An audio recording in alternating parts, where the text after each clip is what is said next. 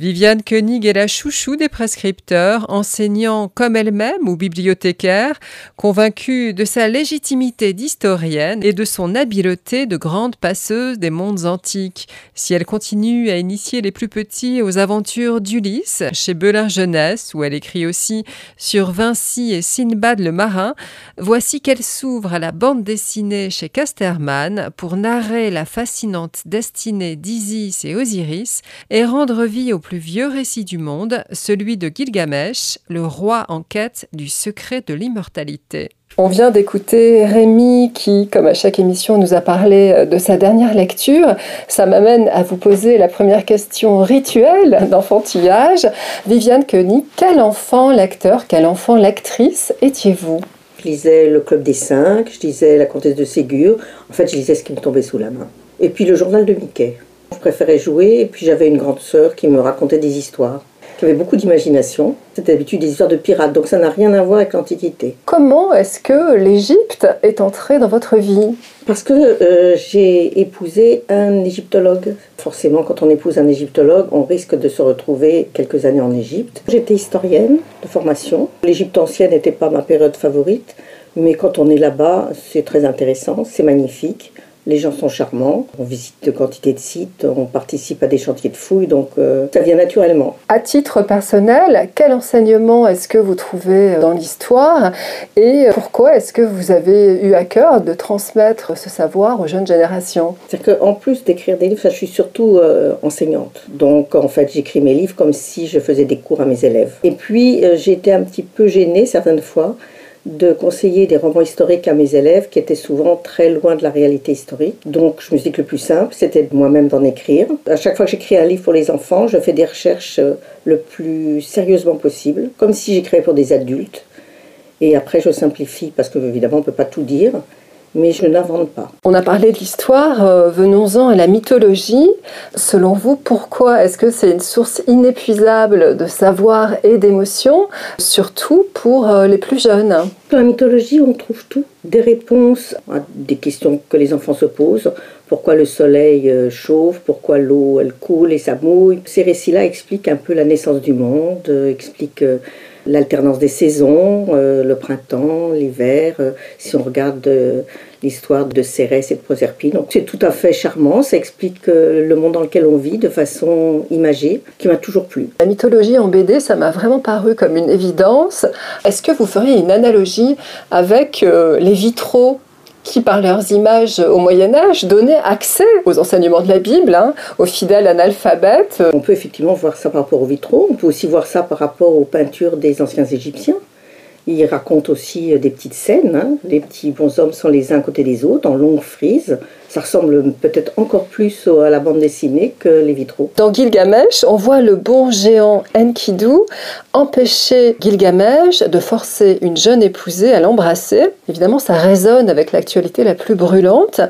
À l'époque où cette épopée est mise par écrit, c'est-à-dire moins 2300, est-ce que cet épisode a force d'enseignement Au Moyen Âge, en Europe occidentale, ça existait encore, le Seigneur avait le même droit. Euh, je pense que c'est un peu dans la nature de certains dirigeants, de certains puissants. Embrasser la jeune épousée, c'était un euphémisme. Il fallait comprendre ça comme un droit de cuissage. C'est un droit de cuissage, soyons clairs, oui. Mais enfin, je ne pouvais pas rentrer dans les détails pour une bande dessinée. D'accord. Plus jeune quand même. effectivement. Dans l'épopée de Gilgamesh, il y a un épisode du déluge. En quoi il diffère de notre épisode dans la tradition judéo-chrétienne? D'abord, Noé porte un nom impossible chez les Mésopotamiens, qui s'appelle Atunapishtim. Donc euh, c'est vrai que Noé a un avantage, son nom tient en trois lettres. Il y a des petites différences, euh, notamment sur la forme du bateau, sur le nombre de jours de pluie, mais il y a aussi beaucoup, beaucoup de points communs. Et c'est ça qui est très intéressant, et c'est le premier récit du déluge mis par écrit. Gilgamesh, c'est la plus ancienne épopée au monde, un texte qui a plus de 4000 ans. C'est une histoire où on a tout, on a le vilain roi qui va devenir plus gentil, qui va découvrir l'amitié. Il apprend à se contenter aussi de ce qu'il a. Cette démesure, euh, comme chez les Grecs, hein, cette euh, hubris est punie. Il ne faut pas exiger l'immortalité, par exemple, même si l'on est roi. Non, il ne peut pas avoir l'immortalité, il n'est quand même qu'un humain. Vous insistiez sur euh, l'ancienneté de ce récit. Comment est-ce qu'il est parvenu jusqu'à nous? Ce sont des tablettes, hein. c'est grâce à un scribe, notamment un scribe qui a tout écrit sur des petites tablettes qui, par miracle, sont arrivées jusqu'à nous. C'est une très belle histoire, qui était moins connue que l'histoire de la guerre de Troie, Ulysse et compagnie, mais qui est aussi intéressante et plus ancienne. Gilgamesh est un roi qui a peut-être existé. Hein. Ça devait être un roi un peu original et un peu tyrannique, un peu énergique. Son souvenir est resté. Et bien sûr, c'est d'abord une transmission orale pendant des siècles. Ça vous touche, cette euh, pérennité au travers des siècles, au travers même des millénaires, de ce qui fait un homme? Quand on voit Gilgamesh, il a peur de la mort, hein, comme nous tous. Il se demande ce qu'il y a après, il ne veut pas mourir. C'est terriblement humain. Il y a une image qui est tout à fait troublante puisqu'on voit euh, Gilgamesh mourant dans les bras de sa mère. Elle est une déesse. Elle est une déesse. Il est un demi-dieu, lui, n'est-ce pas Oui. Donc elle est restée dans la splendeur et la fraîcheur de sa jeunesse et donc on voit cette jeune femme, comme une piéta, qui pleure son fils c'est saisissant. Oui, absolument. C'est très injuste, mais il faut l'accepter. Nous ne sommes pas des divinités. C'est une façon intéressante de parler de la mort aux enfants, justement, au travers de ces mythes. Oui, je crois que ça, il faut surtout pas éviter la mort, la cacher. Il faut pas toujours dire que telle personne, elle est partie ou elle nous a quittés. Je crois qu'il faut quand même mettre les mots sur les faits. Après, selon ce que l'on croit, euh, on lui raconte ce que l'on pense, qu'est devenue la personne. Dans Isis et Osiris, là, vous n'y allez pas avec le dos de la cuillère. il est vert, il est découpé en morceaux. Il n'y a pas d'intention ironique, mais Ah vous avez non. voulu aller euh, jusqu'au bout euh, de la Mais- démonstration. Je vous raconte l'histoire telle que les Égyptiens anciens, leur mythe tel qu'ils l'ont inventé. hein. Euh, le nombre de morceaux, tout ça, c'est bien précisé. hein. Je n'ai rien ajouté. Et c'est ça qui est bien, c'est qu'il n'y a pas besoin d'inventer. La BD Isis et Osiris commence au premier jour du monde avec une présence terrifiante, celle de Noun. Est-ce que vous pouvez nous expliquer ce qu'est donc ce rien et en quoi il est essentiel pour euh, comprendre la cosmogonie égyptienne? C'est-à-dire qu'ils pensaient qu'avant la naissance du premier dieu, du dieu soleil, il n'y avait rien. C'était le néant, et ils s'imaginaient le néant comme un, un immense océan euh, sombre et glacé, vide, mais qui contenait en lui euh, un potentiel, quelque chose, qui allait se transformer.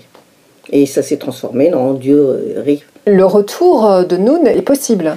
C'est possible. Les humains ont toujours peur de la fin du monde. hein. Ça justifie le fait de prier les dieux, de leur faire des offrandes, de bien s'occuper d'eux, de leur bâtir des temples, etc.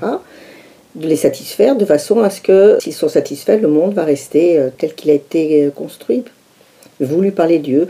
Sinon, ben, il y a un risque. L'eau va remonter, c'est un peu comme aujourd'hui. hein. Nos glaciers fondent, nos icebergs aussi, euh, l'eau monte.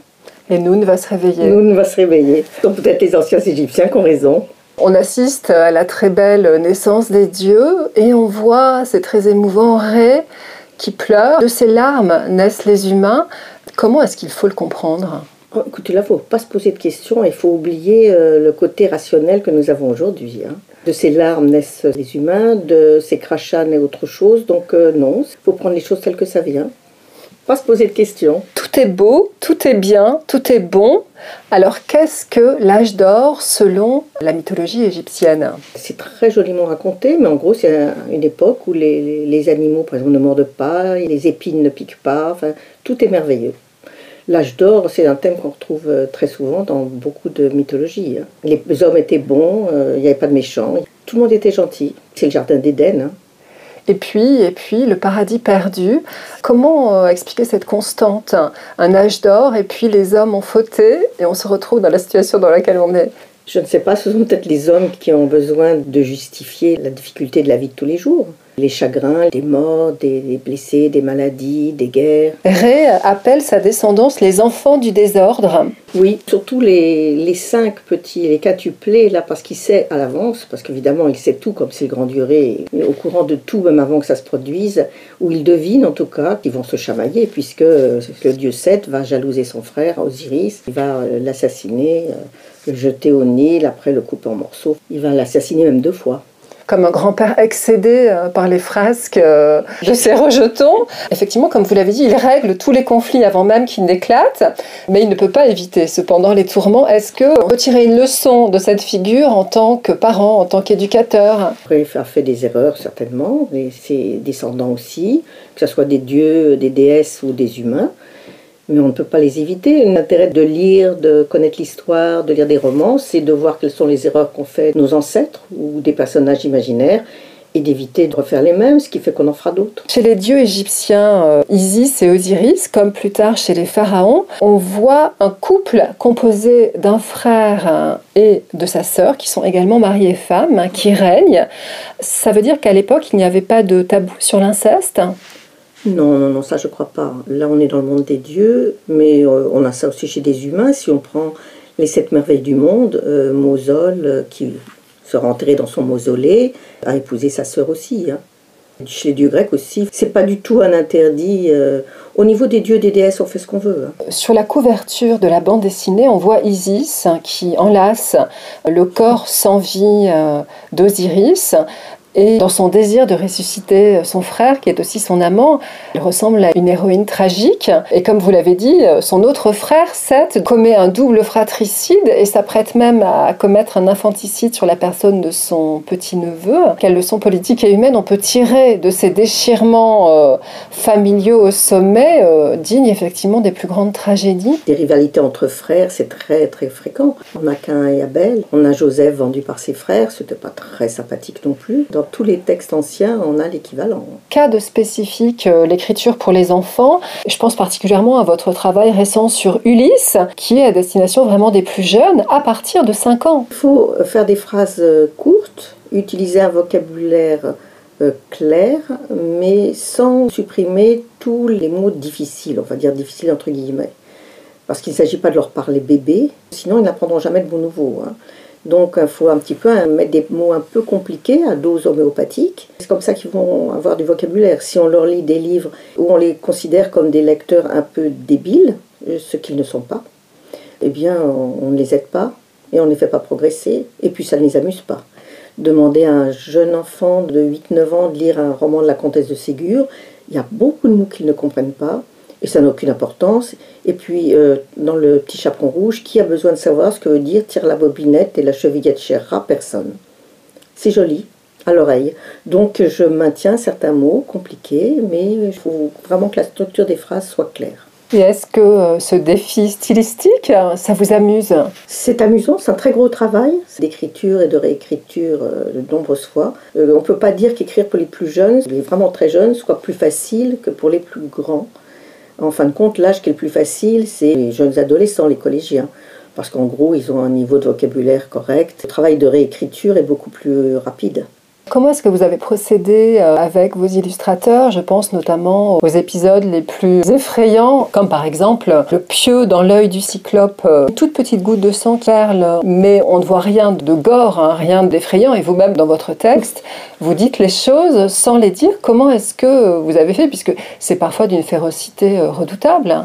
C'est cette férocité qui plaît aussi. Hein. Il y a un côté dangereux, il y a un côté qui fait peur, puis il y a un côté rassurant. L'illustrateur, l'illustratrice, je lui donne la documentation historique qui n'est jamais à suivre parfaitement, parce que ce ne sont pas des photos, hein. c'est des interprétations faites par d'autres artistes dans l'ancien temps. La petite goutte de sang, c'est l'illustrateur qui l'a fait tout seul, hein. c'est son talent. Vous aviez déjà écrit sur Léonard de Vinci, et puis là, à l'occasion du centenaire euh, de sa mort, vous publiez un nouvel ouvrage qui est donc comme un journal écrit à la première personne. Qu'est-ce qui vous touche le plus dans cette figure? Écoutez, ce qui me touche le plus, c'est qu'il avait une vie extrêmement difficile, n'ayant pas toujours du travail, ce qui peut nous sembler quand même très bizarre aujourd'hui. Et c'est d'ailleurs pour ça qu'il était si content de venir euh, auprès de François Ier, parce qu'il attendait en fait du travail depuis trois ans à Rome.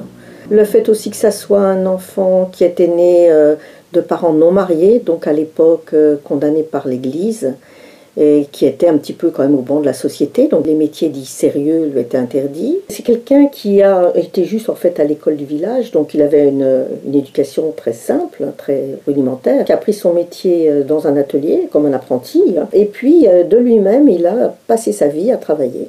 Et honnêtement, j'aime bien cet euh, état d'esprit. Avec Sinbad le marin, vous élargissez encore euh, votre territoire géographique et culturel. Qu'est-ce qui vous a séduit? Il y a une inventivité, un côté à la fois très routinier, parce qu'à chaque fois il repart, à chaque fois il a des ennuis, à chaque fois il finit quand même par retourner à Bagdad.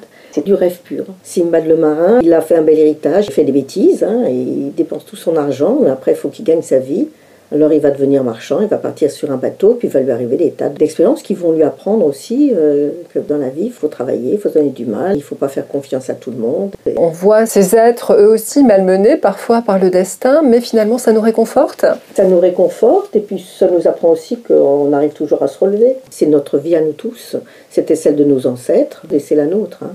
C'est pour ça que ça nous touche.